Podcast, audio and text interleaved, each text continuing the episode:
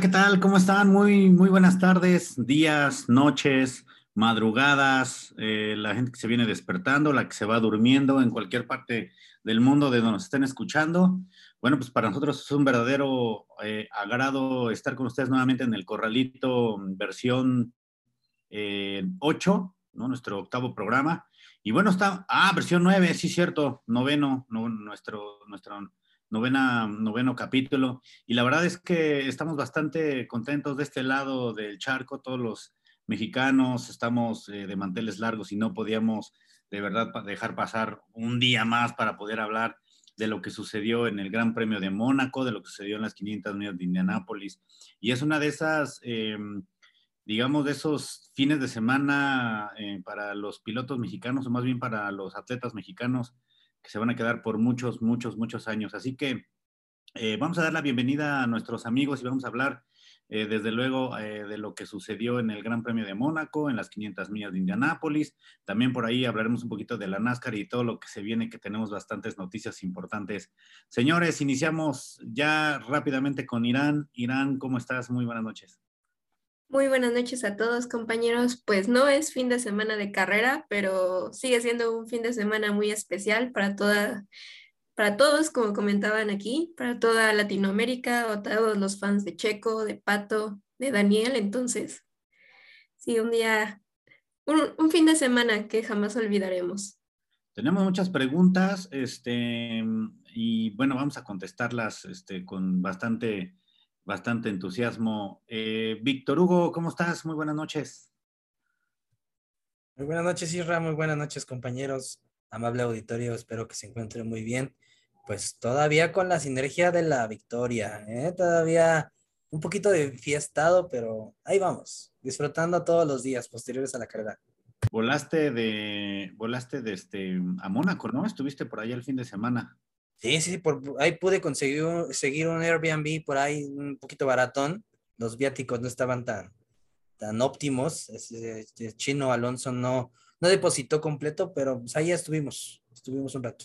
Más a ratito nos hablas de la fiebre de Mónaco, por ahí tuvieron bastante fiesta después de la carrera. Oscar, ¿cómo estás? Oscar Ocampo, muy buenas noches.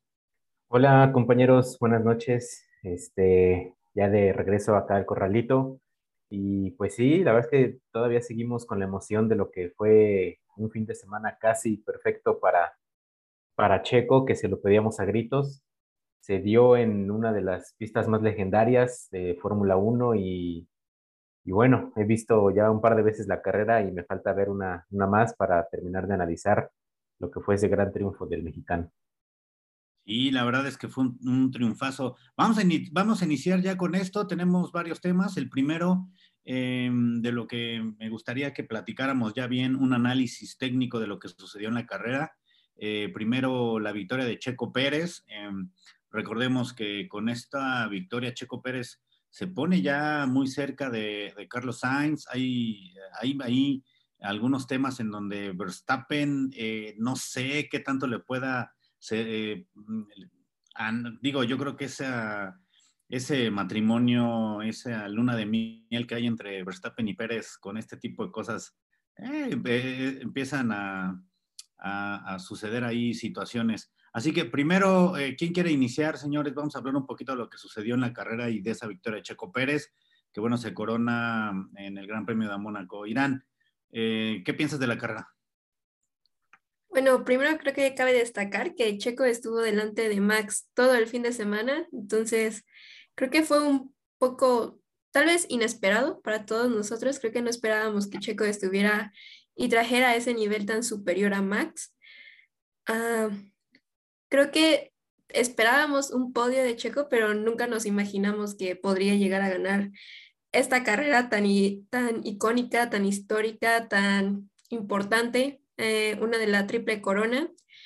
Y bueno, la carrera en sí, creo que estuvo, bueno, no sé si quieran también tocar el tema de todo el retraso y el alboroto que hubo antes de iniciar la carrera en sí, pero no sé, creo que nadie esperaba, todos esperábamos la lluvia, pero después hubieron rumores de que no, y luego a 10 minutos antes llegó, y creo que eso sí le trajo un plus eh, extremadamente importante a la carrera con esas estrategias, los cambios de llantas.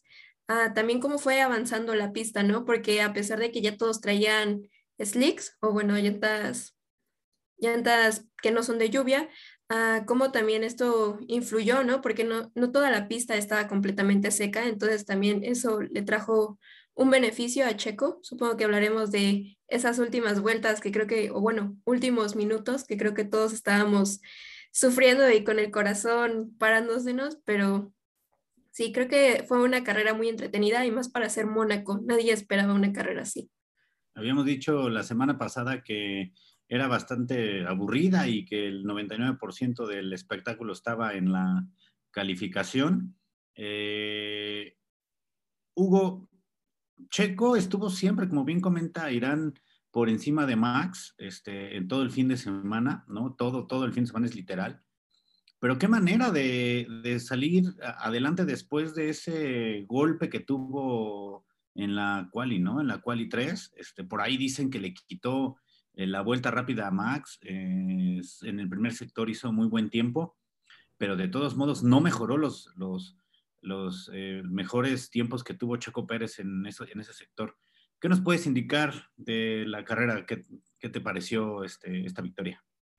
Pues bueno, eh, tocando el énfasis de la clasificación, como bien lo decías, Checo Pérez sí iba por todas las canicas. Yo sí sentí, y yo creo que soy de los principales eh, sponsors, de los principales este, que salen a capa y espada a defender a Checo, pero creo que también soy de los primeros que salen a criticarlo, ¿no? Cuando te comete un error de ese tema, realmente fue un tema de, piloto, no fue tanto de máquina. Entonces, eh, el error que cometió creo que no afectó tanto en tema del orden en el cual iban a estar saliendo. Eh, Leclerc, hay que ser conscientes, venía con récord en sector 1 y sector 2. Entonces, sí o sí se iba a llevar la pole. Para mí entender, creo que no había objeción en eso y la gente que estaba viendo la transmisión, creo que no había duda en eso.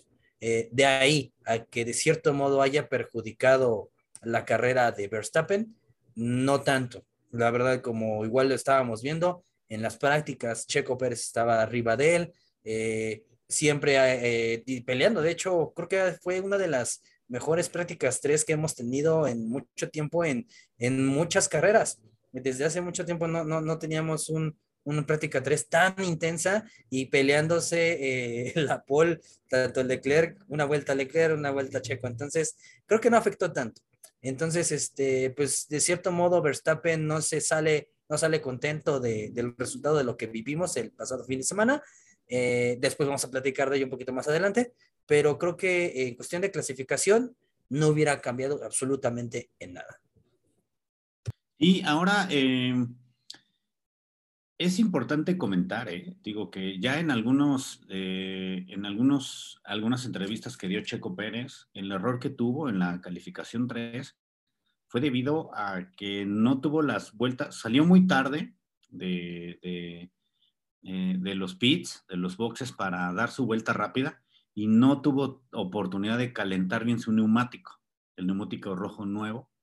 Entonces el neumático frío eh, le, afectó en, eh, en esa salida. Sin embargo, bueno, eh, todos salieron así, ¿no? Todos, pero bueno, él, se vio más afectado porque él considera que su neumático no estaba bastante caliente, ¿no? Entonces eso no lo puedo poner a temperatura a tiempo, porque al parecer ahí hay un conjunto de, de, de, maneras o de formas para poder calentar el neumático y no fue bien asesorado Checo Pérez para poder, hacer, para poder calentar ese neumático.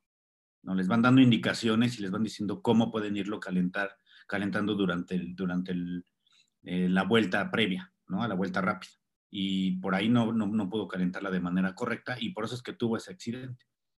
Eh, cuando sale Checo Pérez ya en la carrera, eh, después del safety car, hace un comentario a su ingeniero y le dice, necesito que ahora sí me vayas indicando cómo va el neumático para poderlo calentar este, correctamente. Eh, no puede pasar algo como lo que me pasó en la calificación, ¿no? Es una de las cosas que eh, por ahí se nos van, ¿no? No conocemos a veces cuál es la situación, pero en realidad, como bien comentas, es 100% pilotaje. ¿eh?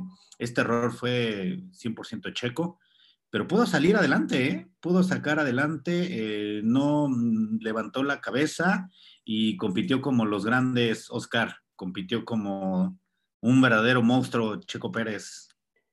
Sí, eso que comentas eh, es bien importante para el resultado de la carrera porque yo hacía mucho tiempo que no veía a un chico tan concentrado, tan metido, tan, tan enfocado. Este, eh, yo siento que sí le afectó un poco, o más bien sí, sí le picaron el orgullo de lo que pasó en Barcelona y, tal cual, ¿no? O sea, yo creo que todos lo pensamos y, dijimos, este, no, ahora con lo que le hicieron, le dijeron, van a ver lo que, de lo que es capaz, ¿no? Y yo creo que se, se, mentalizó tanto que, un despiste como lo que le pasó en Quali 3, pues no le iba a afectar tanto, ¿no? Este, sobre todo porque él sabía el rendimiento que traía y, sí, como bien dice Hugo, yo, yo, yo hacía mucho tiempo que no veía una práctica libre tan interesante, tan entretenida. Estaban en, practicando tiempos de quali y, y, lo hicieron bastante bien, ¿no? Entonces, este, muy emocionante esa, esa práctica 3.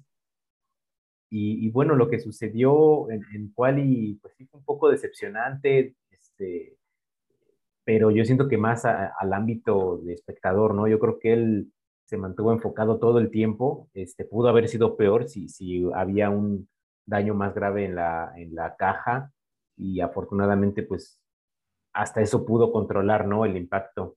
Este, eh, finalmente en carrera pues las cosas se le dieron, pero, pero yo creo que todo fue gracias a esa motivación es, auto obtenida, ¿no? De, de, lo que sucedió en Barcelona y de ahí para adelante. Yo espero que para las próximas carreras se viene Bakú, para las próximas veamos un checo igual de concentrado como lo vimos este fin de semana. Sí, eh, realmente es una de las cosas que a mí me causan ruido y ahorita vamos a hablar de esto, ¿no? Em, y volvemos a hacer la pregunta a, quemarropa, ¿no? Este, eh, Irán, si tú fueras Horner y Checo estuviera a punto de ganar o, no sé, estaría a punto de ganar eh, Bakú y Verstappen atrás, ¿darías una orden de equipo? Digo, es algo bastante delicado, ¿no? Porque ya prácticamente Checo está solamente a 15 puntos, no es nada del, del, eh, primer lugar. Eh, Verstappen ha ganado, es la primera carrera en la que, en la que no gana, ¿no? y es ganada por su compañero de equipo. Entonces, Em, los otras, las otras eh, dos carreras que no gana había tenido retiros y ahora fue, perdió, perdió bien, bien dominado por Checo Pérez. ¿Qué harías si tú fueras Christian este, Horner? Creo que es una situación muy complicada porque, bueno, mínimo yo ya metería a Checo, sí sigue con este ritmo obviamente, a la pelea del campeonato. Entonces, creo que es complicado, pero todos sabemos que Red Bull tiene definido extremadamente a su piloto número uno. Entonces, puede, puede que sí haya órdenes de equipo y puede que ellos sí, sí lo tomen, o sea, las haga cambiar posiciones, pero creo que también depende mucho de en qué estrategia venga cada uno, como se vio en España. Yo no daría la orden, pero no sé si es porque me gana más la nacionalidad, la bandera, que en realidad por lo que esté pasando. Pero bueno, creo que sí, estas situaciones las vamos a seguir viendo durante la temporada. Esperemos que no. Según Christian Horner, él ya dijo que los dos pilotos están para el campeonato, pero bueno, si sigue habiendo órdenes de equipo, creo que eso nada más lo dice para mantener como la paz en, en Red Bull y obviamente en los fanáticos.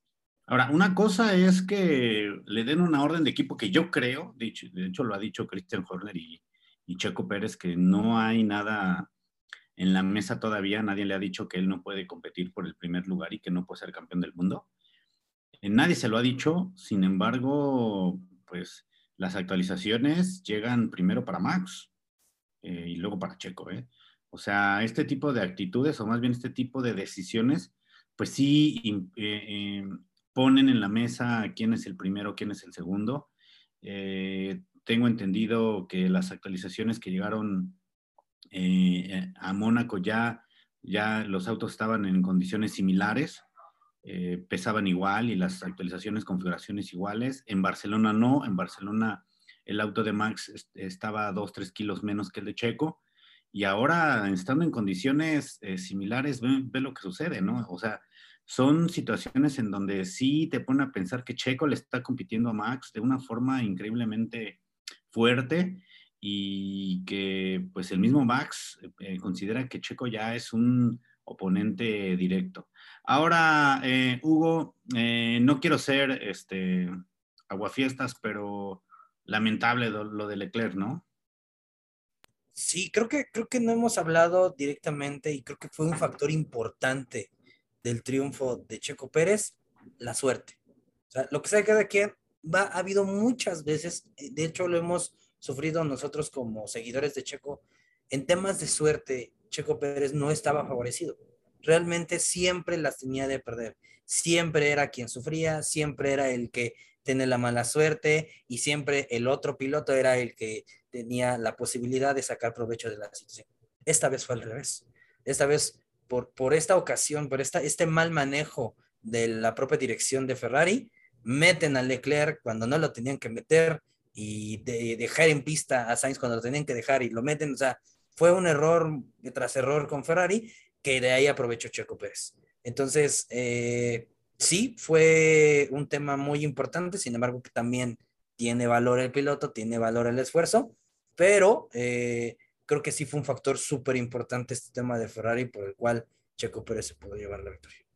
Sí, eh, voy a mostrarles una, em, una imagen que Oscar nos hizo favor de mandar y que, bueno, él, él nos puede explicar claramente de lo que, de lo que se trata, este, lo que sucede en, el, en la carrera, Oscar. Este, si gustas, puedes explicarnos. Sí, eh, hay una imagen gracias a los amigos de Project F1, donde se analiza, a mí me, durante la carrera no entendía por qué en, al final de la vuelta 21 eh, Checo tenía parada prácticamente gratis contra, contra Leclerc contra Sainz para cuando cambió de Inters a, duros. Entonces, eh, yo creo que ahí la importancia fue la importancia fue la anticipación que leyó muy bien Red Bull. Este, yo durante la carrera dije, creo que lo mejor, antes de que se diera la orden de Sainz o, el audio de Sainz que decía que de, neumáticos de lluvia extrema pasaran a, a, a, slicks, dije, yo creo que eso es lo mejor, pero empezaron a ver que los tiempos iban a mejorar con Inters eh, de una pues, manera eh, bien interesante y fue lo que sucedió, ¿no? En el momento que Checo calza Inters, eh, empezó a, recortar bastante y le dio el tiempo suficiente para empezar a controlar un, un gap lo suficientemente bueno. Después, cuando Leclerc trata de recuperar eso, ya tenía cuatro segundos más o menos abajo de, del tiempo que Checo estaba estableciendo con esos inters. Entonces fue un undercut. Ahí en, la gráfica podemos ver un, óvalo así más estiradito. Fue un undercut pues cantadísimo, ¿no? Un undercut de, pues de libro, de, básico, ¿no? Y, Red Bull pues a mí me sorprendió la facilidad con, la que Ferrari se dio esa parte. Y pues ya con ese undercut con Inter, pues prácticamente fue que las cosas se dieran, como dice Hugo, el, error lo supo aprovechar bien Red Bull. Y el, la diferencia fue que el, que double stack de, Ferrari le salió terrible y el de, el de Red Bull salió excelente, ¿no? Entonces ahí radicó la, la gran diferencia y pues ya de ahí en adelante, como vemos después de la vuelta 22, más o menos, 22-23, ya no hubo ningún cambio de posiciones, eh, salvo al final, ¿no? Donde Checo empezó a perder, este, empezó a tener mucho graining y eh, pues lo pudo mantener al límite, ¿no? Que fue donde ya todos estábamos al, al borde del, del, del, del, asiento que ya no podíamos ni ver. Yo la verdad me tuve que parar porque ya no podía terminar de ver la carrera pero creo que lo, lo, lo, lo importante fue en, el error de Ferrari sumado con el acierto de Red Bull. Y este, para todas las personas que nos están escuchando y no nos ven a través del video, bueno, les recordamos que también el, el, programa del Corralito se proyecta en video a través de YouTube que bueno, por ahí estaremos compartiendo también la liga, pero para todas las personas que nos escuchan por las plataformas digitales de audio, eh, Oscar nos dio una cátedra de lo que sucedió a través de una gráfica muy bien hecha, ¿no? Eh, en donde, bueno, se ven eh, dónde hace la detención Leclerc, dónde hace la detención Checo Pérez, dónde se hace el undercut, y bueno, dónde empieza a sufrir por ahí con el graining Checo Pérez, por ahí indica que a partir de la vuelta 57 ya empieza a validar ahí algunos problemas de graining. Esto sí es importante, este, como bien comentas, yo también eh, me quedé sorprendido que después de la parada de la segunda parada que Checo Pérez tuvo gratis, ¿cómo es que se dio esa, parada gratis? ¿No? Eh, eh, después recordando y analizando y viendo la carrera, lo que platica Oscar es correcto. Checo Pérez empieza a reducir bastante tiempo con los punteros, con eh, neumático intermedio. Y, viendo la desesperación de cómo Checo Pérez les estaba reduciendo tiempo, meten a Leclerc con llantas intermedias. Sí, nada más, perdón, fue nada más, fue un, cuando calza Inters, solamente las trae creo que por dos vueltas nada más, o sea, fue muy poquito, tres vueltas nada más. Así es, las tiene por tres vueltas y tiene que hacer una nueva parada en donde, bueno, ya, eh, como bien comentan, el, el, double stack fue, la verdad, este, una situación terrible. Eh, no son malos los double stack, han hecho paradas eh, bastante buenas, ¿no? El caso de, ha habido errores por ahí también donde Mercedes eh, ah, no, recuerdo en qué carrera el año pasado tuvo problemas. Este, a Botas lo dejaron más de, creo que de 40 segundos ahí esperando, se les atoró un neumático. Bueno, ha sido un rollo ahí terrible, no tenían las llantas adecuadas. Eh, y es porque el audio que les indican eh, en ocasiones va dirigido a ambos, a ambos pilotos, y los, y los pilotos no, no, no saben identificar para quién fue la orden. La orden de Leclerc fue eh, box box, entra a box y va a entrar a box y le dicen, no, mejor quédate afuera, pero él ya iba directo a box. Entonces, eh, lamentablemente, eh, después de toda esta situación, bueno, obviamente lamentable para Checo no, ¿no? Checo todo lo hizo bien, eh, sin embargo, Leclerc, bueno, hay que reconocer que todo el fin de semana estuvo, todo lo hizo bien, todo lo hizo bien, hizo la pole position, siempre estuvo eh, eh, haciendo los tiempos, todo lo que le pedían, pero no puede competir contra un título con este tipo de errores, ¿no? Ya lleva bastantes errores, recordemos el DNF de, de Barcelona que pues le afectó demasiado, este, y ahora este error de equipo. Pero bueno, eh, así es como Checo Pérez, eh, después de salir de boxes, queda en primera posición y bueno, ya no, ya no suelta esta posición a pesar de toda la presión que tuvo por ahí de Carlos Sainz, ¿no? Este, fue una, es, una, explicación bastante buena de lo que sucedió en la carrera eh, con, este, con esta imagen que pues por ahí nos, Oscar nos, nos hizo favor de mostrar. Y lo importante de todo esto, Oscar, adelante. Ah, Irán, primero Irán. Adelante. Ah, sí, nada más quería comentar que también hay que tener en cuenta, ya que estábamos hablando de las estrategias, es que no sé si darle un aplauso a los Williams o darles un consejo a la FIA de que tienen que investigar ese tipo de acciones, pero bueno, Alex Albon ignoró aproximadamente 23 banderas azules cuando Sainz salió de, de pits, entonces eso también le hizo perder demasiado tiempo a Sainz que hizo que Checo tuviera esa parada gratis y saliera liderando el premio. Y lo mismo ocurrió con uh, Latifi y este, no, Albon y, Leclerc, y es por eso que también perdió la posición con Max. Sí, eh, aunque bueno, eh, realmente sí afectó lo que sucedió con Albon. Eh, por ahí los memes dicen que Albon ha hecho más por Red Bull que el propio Pierre Gasly. Sin embargo, eh, fue casi, como bien comentas, fueron más, eh, casi toda una vuelta, bueno, más bien creo que fueron seis curvas las que no le permitió, pero bueno, eh, no iba a ganar tanto tiempo, eran curvas un poco lentas, este, y ya antes de llegar al, túnel debajo del Hotel Casino fue donde le, le la posición, ¿no? Eh, sí, desafortunadamente no hubo, creo que no hubo eh, alguna penalización para Albon, ¿verdad? Por esta situación.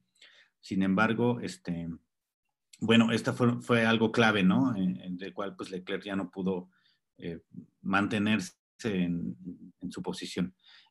Hugo, ¿y qué onda? ¿Qué, ¿Qué, piensas con esto que pasó con Carlos Sainz? Este, es, es un poco frustrante saber que después de este error, eh, quedes por encima del que va casi, casi liderando el, campeonato, ¿no? Sí, no, no, no. Eh, Sainz sigue frustrado, por más de que quedó adelante de Leclerc y estuvo a punto de ganar, se sentía esa frustración, ¿no? Cuando lo entrevistan después al cierre de la, de la carrera y se le ve el semblante, ¿no? De, de, comprimido, de enojo, de frustración.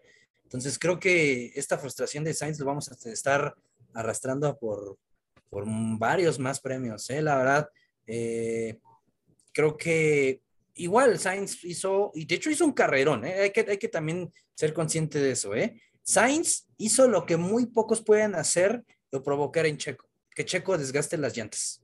La verdad, Checo con ese juego nuevo de, de medias que tenía para poder terminar tranquila la carrera, como bien Checo lo sabe hacer, administrando bien los neumáticos, hizo que destrozara, destrozara a sus delanteros Checo Pérez, que apenas pudiera llegar a, la meta, ¿no? Entonces, y, lo hizo con duras, y lo hizo administrando bien y presionando cuando debía. Obviamente, el circuito no, lo, le permitía hacer esos adelantamientos, el adelantamiento con Checo, pero hizo una muy buena carrera. Sin embargo, creo que Sainz sigue eh, debiéndose a sí mismo un, triunfo o una carrera completa, un, fin de semana completo.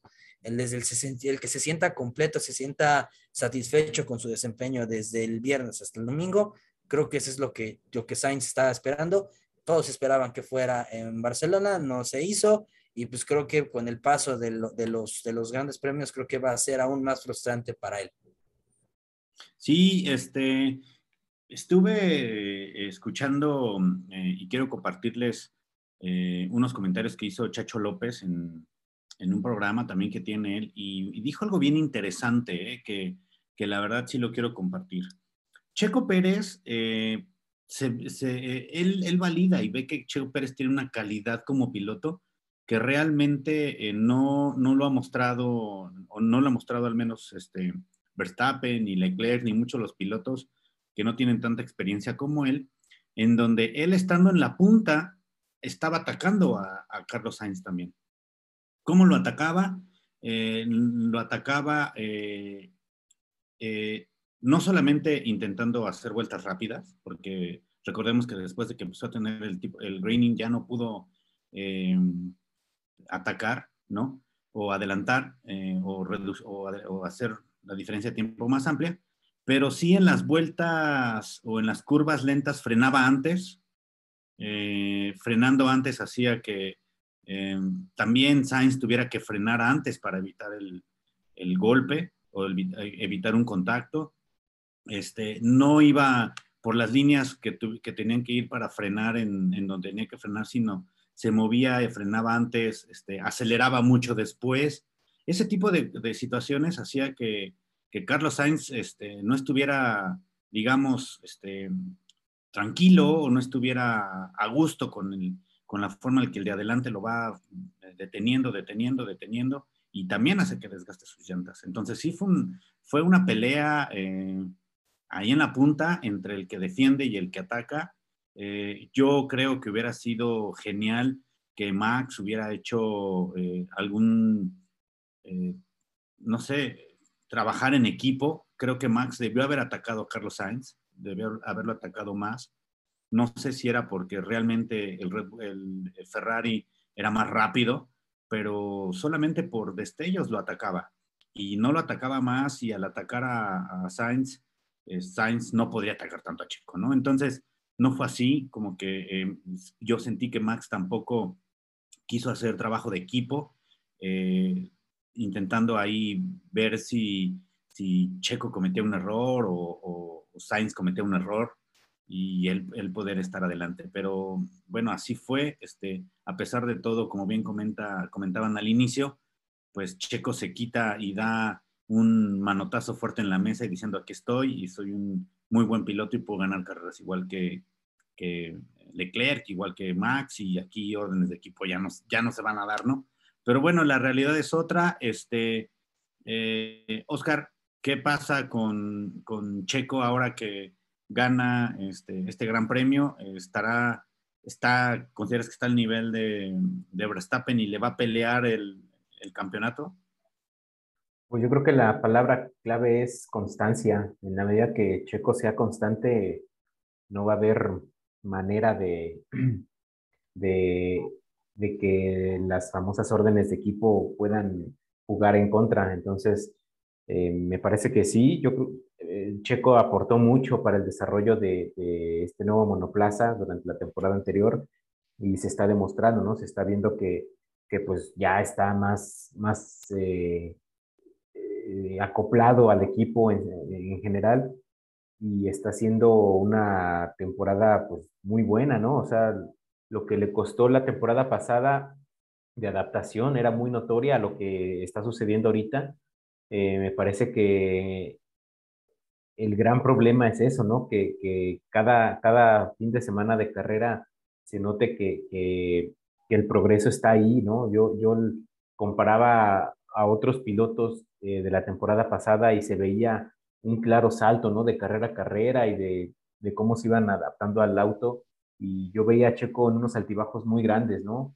Eh, un poco de mala suerte, un poco de, pues de que no se sentía cómodo para nada y, ahora lo veo eh, pues más, más enfocado, más en, en, un solo, en un solo carril, pero hacia adelante, ¿no? Entonces, yo creo que ahí está la clave y yo no veo por qué no pueda no competir el campeonato. Eh, me parece que incluso una combinación de, resultados para Bakú lo puede poner en primer lugar sin ningún problema.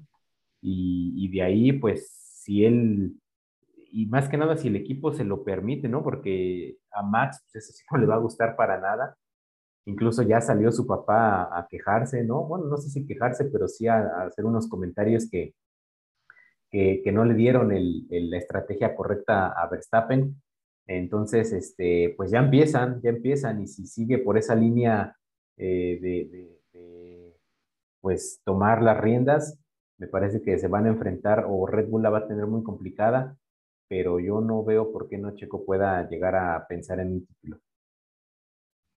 Sí, eh, y aparte Baku es una pista que a Checo Pérez le, le agrada muchísimo. ¿no? Le gusta eh, bastante esta pista, ya ha tenido dos podiums y bueno, su primer victoria con Red Bull fue aquí, fue gracias a que eh, tuvo por ahí una ponchadura Max, este, y fue algo de suerte también, Hamilton ya le había ganado la arrancada en la carrera pasada, sin embargo, este, bueno, pues por ahí un error de Hamilton también hizo que Checo pudiera subirse que era lo justo, ¿eh? porque Checo estuvo por, por delante de Hamilton toda la carrera, eh, aguantando ahí los ataques y, en el sector 1 y 2, que era en donde Checo era más rápido, eh, se le alejaba en el sector 3, que, es, que era de velocidad, Mercedes se acercaba y, no lo podía rebasar. Entonces, el primero que cometiera un error era el que iba a ceder la posición, Checo aguantó y el error al final lo tuvo Hamilton para, para poderle dar la victoria a Checo Pérez. Pero bueno, ojalá, ojalá y Checo gane nuevamente en Baku. Eh, a mí me encantaría que se pusiera esto este, de, punta este, y depende mucho de, que Max quede por arriba de los... Ahora estaría bien un 1-2, pero con Checo en primer lugar. Este, la verdad es que escuchar el himno nacional y con la banda de, Mónaco fue algo increíble. A mí sí me, me salieron las, las de Remy, este, eh, ya tenía bastante y fue algo sensacional. No sé ustedes, chavos, qué sintieron. A mí me encantó este, haber escuchado el himno nacional, este, todos callados escuchándolo, la verdad. Para mí fue increíble. ¿eh? Fue una. El mismo Checo decía, este, cuando iba piloteando en la, última vuelta eh, dime que esto no es un sueño, ¿no? Este, y le decía a su ingeniero, no, no es un sueño. Entonces, este, fue un, momento increíble para Checo y con mucha felicidad para los mexicanos, ¿no? Este, Irán. Sí, claro, por supuesto, el primer mexicano en lograr este triunfo, el quinto piloto latinoamericano, si no me equivoco, en poder conseguir este, pues, este triunfo, esta victoria, ah, haciendo historia para México, convirtiéndose en el piloto con más victorias en la Fórmula 1, ah, quitando ese empate que tenía con Pedro Rodríguez, que también creo que todos vimos ese casco tributo a Pedro, todos decíamos que Pedro bajó y lo le ayudó este fin de semana. Entonces, sí, fue muy emotivo escuchar el, el himno nacional, ver a Checo tratando de contener las lágrimas, tratando de que no, no llorara. Y sí, esperemos que no sea la última vez que escuchemos ese himno eh, en, en, esta temporada. Esperemos que la próxima, que es Bakú, también la gane, sea victoria para Checo. Sí, está súper motivado, súper motivado Checo y más porque, bueno, la, llegó la noticia que tanto esperamos, este, Hugo, sobre eh, esa renovación. Dos añotes más. Sí, sí, sí, cómo no, sí. O sea, creo que todos lo decían, Chacho, Juan Fusaroli, todos los conocedores de Fórmula 1, nosotros lo decíamos, lo escuchábamos y lo leíamos por todos los medios que ya estaba más que cerrado y solamente teníamos que esperar la foto oficial, ¿no? Que, que lo, que lo hicieran oficial. Entonces, este, era más que merecido por, por todo el trabajo, el trabajo en equipo, como bien lo mencionan anteriormente. Lo que ha hecho Checo Pérez por Red Bull es más de lo que Red Bull ha hecho por Checo Pérez. Hay que ser sinceros. Lo que, lo que, el, el, sentimiento de compromiso que ha tenido Checo Pérez con su escudería, lo que le ha aportado para el rendimiento de este año, de este monoplaza, el, el trabajar en equipo, la última carrera, la temporada pasada, que lo que hizo para Verstappen, eh, lo que ha hecho en esta temporada también, eh, diciendo que sin ningún problema, ok, pásame, eh, gana, o sea, creo que, y, tras bambalinas, todo lo que también posiblemente ha pasado con él y con la escudería, con sus ingenieros, con el mismo Cristian, creo que es demasiado lo que había hecho Checo Pérez como para ganarse ese lugar. Muchos de los detractores de Checo Pérez dicen que no es piloto para una escudería top, que le falta eh, no sé qué, que hay este, nuevas promesas que posiblemente puedan llegar a tomar eh, esa, esa, esa, batuta, ¿no? Pero eh, creo que Red Bull hace lo correcto también. obviamente tienen Checo Pérez para, para tiempo, tienen un piloto maduro, consciente, adaptado a la filosofía Red Bull creo que no, no había más que, que hacer para ellos también. Entonces, eh, esperemos, vamos poco a poco, vamos a ir conociendo con el paso de los días esas letras chiquitas que siempre vienen en los contratos, esas cláusulas que te dicen, oye, no puedes hacer esto, esto, pero esto sí. Vamos a irlo conociendo con el paso de los días, pero pues agradecido al pueblo mexicano por tener por otros dos años más completitos un mexicano más que va a estar defendiendo y que va a estar eh, teniendo esa posibilidad, como bien lo dicen, de escuchar el himno más veces, que espero que va a pasar. Sí, y yo creo que conforme vaya pasando el tiempo, eh, es posible que Red Bull se pueda afianzar más como una escudería competitiva, eh, todavía más de lo que está ahora. Eh, sería bueno que por ahí Mercedes también se metiera, ¿no? Para poder competir. Sin embargo, esto le da a Checo Pérez la oportunidad de poder pelear por un título, para poder decir, este, soy campeón del mundo no es nada sencillo, eh, siempre se manejan muchas situaciones en donde eh, a veces eh, Lewis Hamilton, por ejemplo, por toda la influencia que tenía desde niño y con su papá y con todas las relaciones que han tenido, pues lo ha puesto en un auto competitivo, lo puso en un auto competitivo durante muchos años. Sin embargo, no siempre los mejores pilotos están en las mejores escuderías, ¿no? no es el caso de Checo, ahora ha demostrado y creo que está demostrando que la madurez que tiene como piloto y, y todo eso que le ha dejado este, después de tantas temporadas, pues está reflejando ya en la máxima categoría. Esto es importante y, y, qué bueno que por fin se da, este, digamos que la cereza en el pastel fue la victoria en el Gran Premio de Mónaco. Se decía que ya se tenía prácticamente el contrato listo, como tú decías, pero la cerecita fue ganar el, el el Gran Premio, este, por ahí vimos en algunos videos, estaba buscando aquí unos, algunos videos de, de los festejos de Checo Pérez con, con varios, este, varias celebridades, ¿no? Este, Irán, por ahí, ¿quién, quién estuvo? Eh, yo había, yo, yo tenía entendido que Red Bull no en todas las carreras de Mónaco, Mónaco llevaba su alberca de Red Bull. Este, el año pasado eh, no la llevó. Este, em, a pesar de que ganó Max, no llevó su alberca de Red Bull. Eh, como que ellos deciden cuando consideran que esa carrera puede ser ganadora, la llevan o no sé a qué se deba. Este año sí la llevaron y pues la utilizaron en serio, ¿no? Ah, bueno, el año pasado solo fue por las circunstancias globales del mundo, por el COVID, entonces tenían como prohibido eh, utilizarla, pero sí, todos los años está ahí. Todos recordamos esa celebración de Richardo, yo creo, aventándose. ah, pero sí, bueno, celebridades, yo no vi tantas celebridades eh, eh, con él, pero me pareció muy curioso que Juan Fosaroli, bueno, antes de que pasara el fin de semana, apostó con Checo, ¿no? Que si ganaba la carrera se iban a aventar al mar. No se aventaron al mar, pero bueno, Juan Fosaroli se aventó a la alberca con él. Sí, también por ahí Felipe Calderón también, este, por ahí fue criticado un poco ese video en donde decían que eh, eh, Felipe Calderón, este, con dinero de lo que ganó siendo presidente, está ahí, pero he estado escuchando algunos y leyendo algunos comentarios que es, eh, pertenece a la FIA, ¿no? ¿Tiene algún... sí, es el jefe de sustentabilidad y ecología, algo así, de la FIA. Lo nombraron este año. Ok, sí, por esa situación también estuvo ahí festejando con Checo Pérez y pues todos sus ingenieros y todos los patitos con cámaras que estaban dentro de la alberca. Este, estuvo increíble el festejo. Pero bueno, em, eh, eso fue lo que sucede con la victoria de Checo. Oscar, no sé si quieras comentar algo más antes de pasar a nuestro siguiente tema.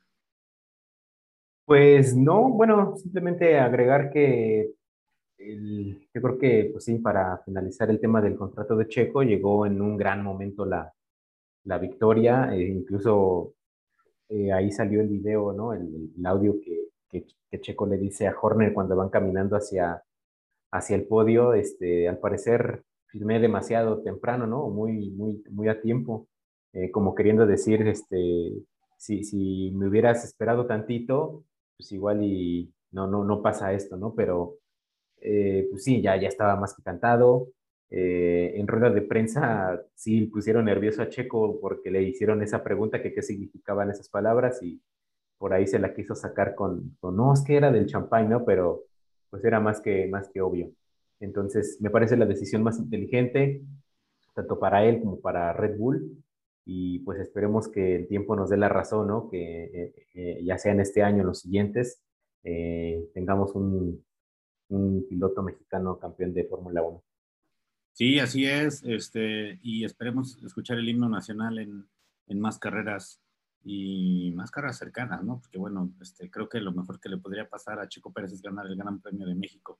Pero bueno, a ver qué sucede, todavía tenemos muchas, muchas, muchos, eh, muchas carreras más, apenas van siete, y pues a ver qué sucede con lo que viene. Pero bueno, otro mexicano, señores, que también del cual queremos hablar y que será un tema bastante eh, bueno por lo que está sucediendo dentro de McLaren.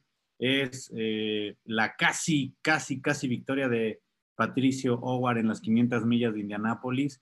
Eh, queda en segundo lugar. Irán, ¿qué nos puedes platicar sobre este, esta, esta carrera?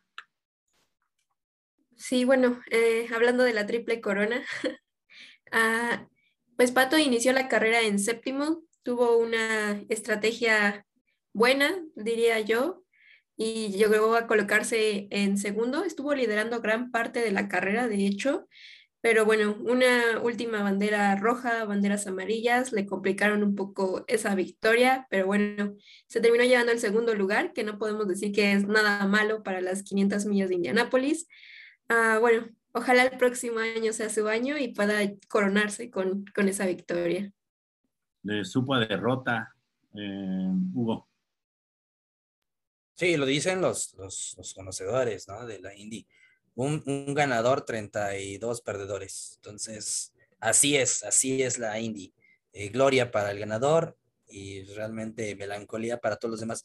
Sin embargo, otra vez, igual creo que otro factor fue el tema de, de la suerte obviamente también por un error ahí de Scott, de Scott Dixon, perdóname, ahí en un error en la entrada de, de los pits, excedió la velocidad permitida, entonces lo, lo hicieron pasar por, por, pits nuevamente y eso favoreció obviamente a los punteros que obviamente Pato nunca dejó de estar, estaba oscilando entre segundo, tercero, la pelea directa entre Scott Dixon este, era, era muy fuerte y él nunca, nunca se separó del, del pelotón de líder, entonces eso le favoreció Obviamente lo que hizo Pato con un, con un Chevy, meterlo hasta arriba, eh, después de, creo que arrancó el séptimo y tenía cuatro o cinco chip hacia arriba, ¿no? Entonces iba, iba contra, contra toda la escudería prácticamente Pato, entonces hizo lo suyo, eh, obviamente, y creo que lo dijeron en la transmisión eh, todos los, los este, comentaristas de ESPN, decían, ¿cómo Pato ha madurado? Que no se enfrasca en, en, en duelos directos que luego lo único que hacen es gastar combustible, gastar neumáticos, y él lo único fue constancia, esperar el momento, quedarse en tercer lugar, esperar a que se desgastaran los líderes. Eso pasó, pero alguien que estaba prácticamente copiando la, la misma estrategia, Ericsson. Entonces, eh, creo que Ericsson, eh, mm, eh, respetable ganador, creo que hizo una muy buena carrera. Eh, eh, eh, recordemos que Ericsson igual hace unos años estaba aquí en Fórmula 1 también, pero pues creo que hizo lo que tenía que igualmente hacer, eh, es un poquito agridulce, obviamente imagínense como dice Irán, la triple corona, ganar Mónaco, ganar Indy, solamente faltaba Le Mans, entonces creo que lo dijeron igual muchos conocedores de, del deporte motor, fue como para, como un olímpico para nosotros, fue un 1-2 en cuestión de, de deporte de, motor. Entonces, fue, está, creo que fue el mejor, el mejor fin de semana para el deporte mexicano en cuestión motor. Entonces, creo que Pato, felicitaciones por lo que hizo. Eh, igualmente, creo que muy feliz por su extensión hacia el 2025, igual con, con la escudería McLaren. Y esperar, esperar el futuro de Pato, que a claras dudas es eh, creo que para los que todos, los que pronostican, muy favorecedor para él. De acuerdo contigo, de acuerdo contigo en, en tu comentario, Oscar. Y sí, nada más agregar ahí el, el, drama al final, ¿no? Porque faltando, me parece que cuatro o seis vueltas, una bandera roja, eh, y eso, pues, Pato ya en segunda posición le daba la posibilidad de, de pelear por el primer lugar, y, y, pues todos nos frotábamos las manos, ¿no? Viendo ahí eh, esas vueltas eh, rapidísimas en, el óvalo de, de Indianápolis. Eh, desafortunadamente tuvo una chance de intentarlo y casi lo logra, eh, tratando de rebasar por fuera. Después de ese intento, otra bandera amarilla donde ya se acabaron todas las posibilidades, pero estuvo a muy poco de lograr el primer lugar, como bien ya lo describieron mis compañeros viniendo desde el séptimo lugar con una estrategia pues, muy inteligente.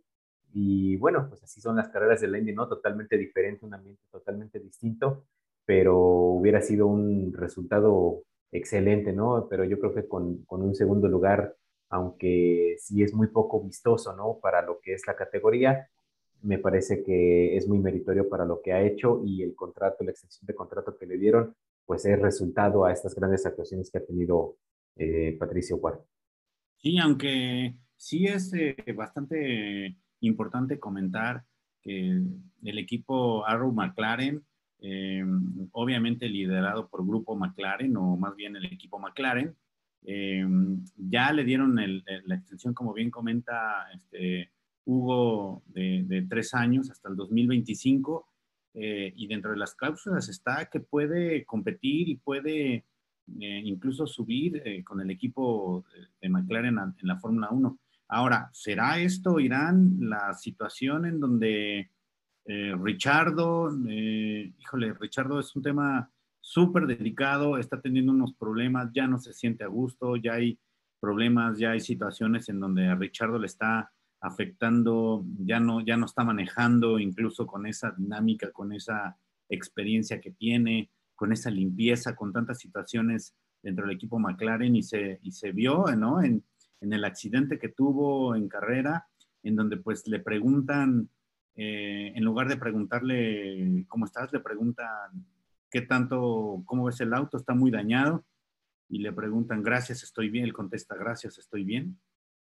Son situaciones en donde habla y se ve lo que está pasando dentro de McLaren. Ahora, este resultado de Pato, este, Irán, embonará ahí en el eh, Tetris de lo que está sucediendo dentro de McLaren. Bueno, ah, primero comentando lo de Richardo, el ingeniero no quería hacer, no quería decir eso, solo que él no había notado que había chocado, entonces le estaba preguntando como si estuviera normal, preguntándoles cómo estaba el auto, qué, qué sensaciones tenía y justamente en eso ocurre el accidente. Pero bueno, regresando al tema de Pato, creo que es muy importante y, es un factor muy importante que McLaren lo quiera conservar hasta el 2025, porque siento que es algo como Piastri en Alpine. Mientras McLaren lo siga teniendo, es que nos da una esperanza de que McLaren lo quiere tal vez para la Fórmula 1. Y bueno, sí, la relación de Richardo con McLaren creo que ya está muy dañada. Hemos escuchado esos comentarios de Zach Brown de ah, no, no nos ha dado lo que esperábamos de él, o esos comentarios de su contrato que tiene cláusulas, que si no rendía tiene cláusulas para salir creo que nos está dando como un adelanto de que van a terminar ese contrato porque se supone que ese asiento no estaba libre hasta el 2023. Pero bueno, si terminan este año, creo que Richardo estaría en bastantes problemas porque no es como que una escudería top lo vaya a querer contratar en condiciones, en estas condiciones. Entonces, creo que cada carrera que pasa ya no es más ya no es la decepción, o sea, ya no me siento decepcionada de las actuaciones de Richardo, son algo que me espero carrera tras carrera. Entonces, creo que vamos a llegar a un punto en el que va a ser cuando llegue a seis, a sexto, lugar o llegue a los puntos, creo que más bien le vamos a aplaudir porque va a ser una buena carrera para él. Sí, creo que nada más quisiera mencionar dos temas importantes que pasado en la Indy. Uno, el tema de Zach Brown quedándose en la India, o sea, no quedó en Mónaco, sabiendo lo que significa Mónaco para la Fórmula 1, él dijo, me quedo en Indianápolis con Pato. Creo que eso dice mucho de lo que Zach Brown tiene pronosticado y pensado en un futuro, no a corto plazo, sino a mediado. Y dos, el tema de Colton Herta, el tema de, de, la promesa, de el chavo este, maravilla, lo que lo que se esperaba, ¿no? Y después de ganar la anterior carrera decían, viene a destrozar a todos. Pasa que se accidenta el lunes en temas de pruebas, no tiene el auto que con el que estaba el, titular para poder correr, le, con duras penas los ingenieros le dan uno y con el cual pues realmente lo que hizo, pues no hizo nada, lo que hizo fue tuvo que abandonar con un lapeado, entonces creo que pasaron cosas muy importantes que podrían definir a las futuras promesas de la Fórmula 1 en esta carrera que pasó de la India. Sí, sí, sí, este, híjole, qué situación, qué situación tan, tan complicada. Y Oscar, ¿qué piensas? Eh, bueno, sobre el tema de, de, Colton Herta, pues me parece que, digo, son pilotos que están en, en crecimiento, ¿no? Por así decirlo. Eh, yo creo que entra ahí mucho el tema de mercadotecnia y demás situaciones que sabemos que obviamente existen y que van a seguir existiendo, pero yo creo que hay buenos prospectos o siempre ha habido buenos prospectos que por una u otra razón se quedan en el camino. Eh, yo también estoy muy a favor de, de que Pato se mantenga en, McLaren, porque digo, ya ha probado en Fórmula 1 y no creo que sea la, última vez que lo va a hacer. Entonces, eh, el tema con Richardo, pues es bien delicado, ya están dejando de ver ahí muchas situaciones que ninguna de las dos partes está bien. Entonces, eh, me parece que el, el, que Howard se mantenga eh, en el grupo, por así decirlo, ¿no? En, en McLaren, este, es una grandísima noticia y más lo que dice Hugo, ¿no? Que, que Zach Brown se mantuvo ahí con él, con, con, ese equipo, este, puesto que él no es directamente ahorita el, el, jefe de, mecánicos de, de, McLaren en Fórmula 1, ¿no? No es el, el, principal, ¿no? Es, entonces, me parece que la relación va, va, por muy buen camino y por algo lo mantuvieron, ¿no? Yo creo que, es una, una, excelente noticia la que se dio también para, para él. Y ojalá y, eh, ojalá y se tomen las mejores decisiones y lo único que le queda a, a, mm, eh, a, Pato es seguir haciendo buenos, buenos, eh, buenas carreras. Irán. Sí, nada más esperemos ver a Pato en alguna práctica libre esta temporada. Ya sabemos que los pilotos, o bueno, por reglamento, las escuderías tienen que darles prácticas libres a jóvenes talentos. Por ahí había rumores de que le iban a dar una práctica libre aquí en México, entonces esperemos que así sea.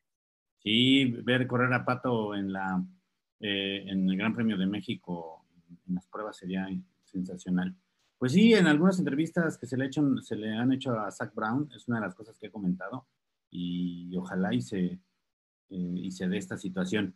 Señores, eh, se nos acaba el programa, así que vamos a hablar de otra noticia importante, otro fin de semana también importante para otro piloto mexicano que por ahí tuvo algún problema.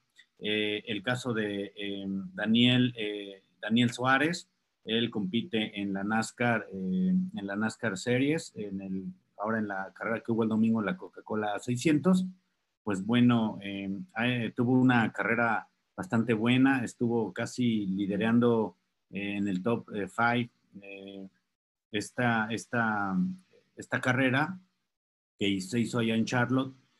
sin embargo, por ahí con un, un, un, golpe que le dieron quedó fuera y también, bueno, ver que este talento va creciendo y que ha tenido ha estado entre los punteros y ha tenido muy, muy buenas, y se le ven muy buenas este, eh, características de piloto. Este, por ahí también tiene eh, ciertas eh, situaciones en donde ya hay muchos interesados de Indy, hay muchos interesados también, ha tenido algunas propuestas para irse a Fórmula E. Y, y, bueno, pues es uno de los pilotos que también Daniela ha tenido, digamos, oportunidad de poder trabajar y, ver el talento que hay mexicano también en la NASCAR.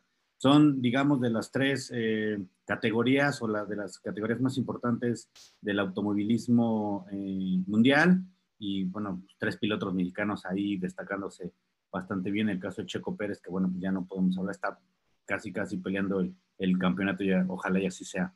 Así que, señores, este, se nos acaba el programa. Em, vamos a, nuestra sección de de las estadísticas, de nuestro, de quién, quién cree que va a ganar, todo ese rollo. Así que, pues, ¿quién quiere iniciar? A ver, vamos a iniciar, vamos a iniciar con Irán. Eh, Irán, a ver, se viene. Para el Gran Premio de Bakú. El, Gran Premio de Bakú, este, vamos, a, vamos a comentarles también que eh, el siguiente, la siguiente semana tendremos también programa para ver la premia de Bakú y ahí hablaremos también de las estadísticas, pero vamos a iniciar, vamos a adelantar. Este, yo, digo, yo digo que hay que esperarnos a la próxima semana para hacer esto, pero bueno, podemos, podemos ir dando un spoiler de qué es lo que consideramos cada uno. ¿Aquí en toda la lista o solo les doy como quién considero que sería mi podio? Este, no, pues tú, como quieras. Bueno, yo siento que esta carrera la va a ganar Checo otra vez. Todos conocemos como como que esta pista es circuito Checo Pérez. En segundo lugar pondremos a Max y en tercero tal vez pondría a Leclerc. Dale, pues vamos, a, dejar así solamente el podio. Ok. Los tres y la siguiente, el, siguiente programa eh, damos eh, todo el todo completo. ¿No? Este, Hugo. Claro, Bakú, otro, otro gran este premio que le cae a Dalí al dedo a Checo Pérez. Entonces yo por eso igual me animo a pronosticar un triunfo del mexicano.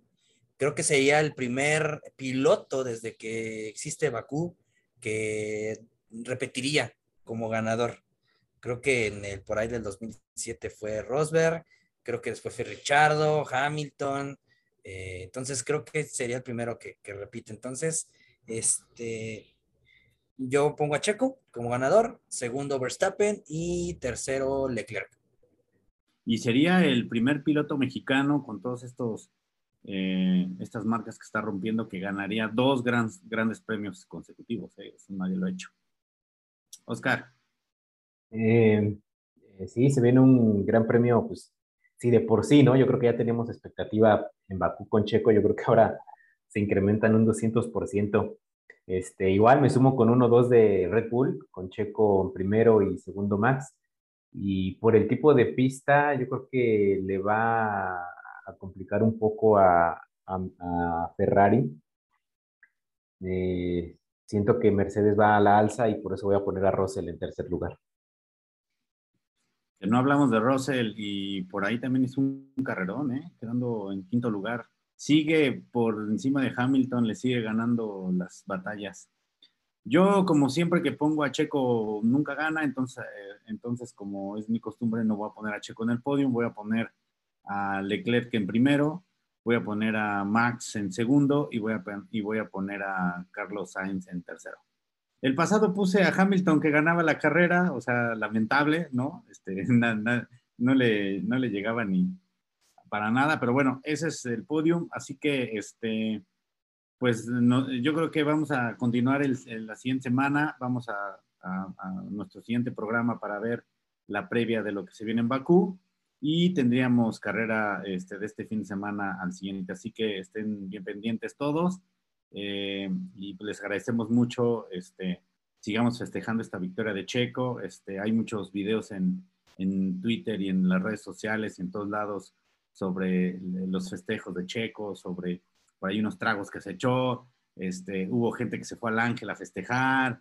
Este, y bueno, situaciones ahí. Hay, una, hay algunos videos que me llamaron mucho la atención en donde están en las calles de Mónaco y se hizo un, se armó una fiesta así gigante de mexicanos, se le unieron este, extranjeros y se hizo una fiestota ahí en las calles de Mónaco, increíble lo que, lo que hace ese ambiente mexicano, ¿no? Este, pero bueno, eso lo vemos, ya sabemos que eso lo vemos en, en, en el Mundial y en muchos lados y está, está increíblemente. Pero bueno, señores, se nos acaba el tiempo. Este, muchas gracias a todos. Nos vemos eh, en el siguiente capítulo del Corralito y bueno, pues les agradecemos mucho que hayan estado con nosotros.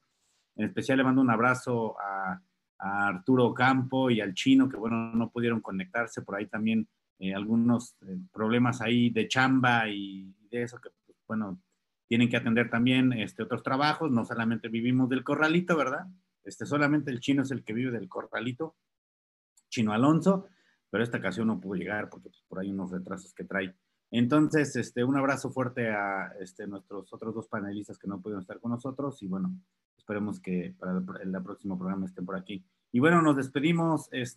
Oscar, muchísimas gracias. Buenas noches. Buenas noches a todos y nos vemos la siguiente semana para hablar de la previa de Baco. Venga, este, Hugo.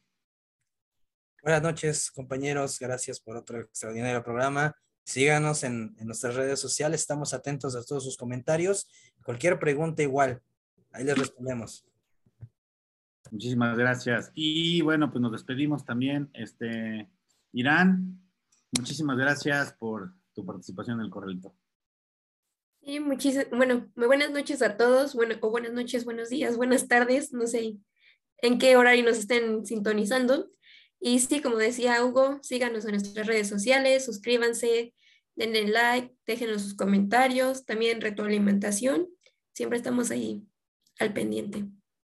Gracias, señores. Este, gracias a todos y gracias a toda la gente que nos, que nos estuvo este, por ahí escribiendo. Y, también, bueno, tenemos varias preguntas, nos hacen preguntas en, en, nuestras redes sociales y bueno, vamos a tratar de contestarlas todas y pasar este, por las respuestas aquí al aire. Gracias, señores. Excelente noche. Nos vemos el próximo programa. Esto fue el Corralito.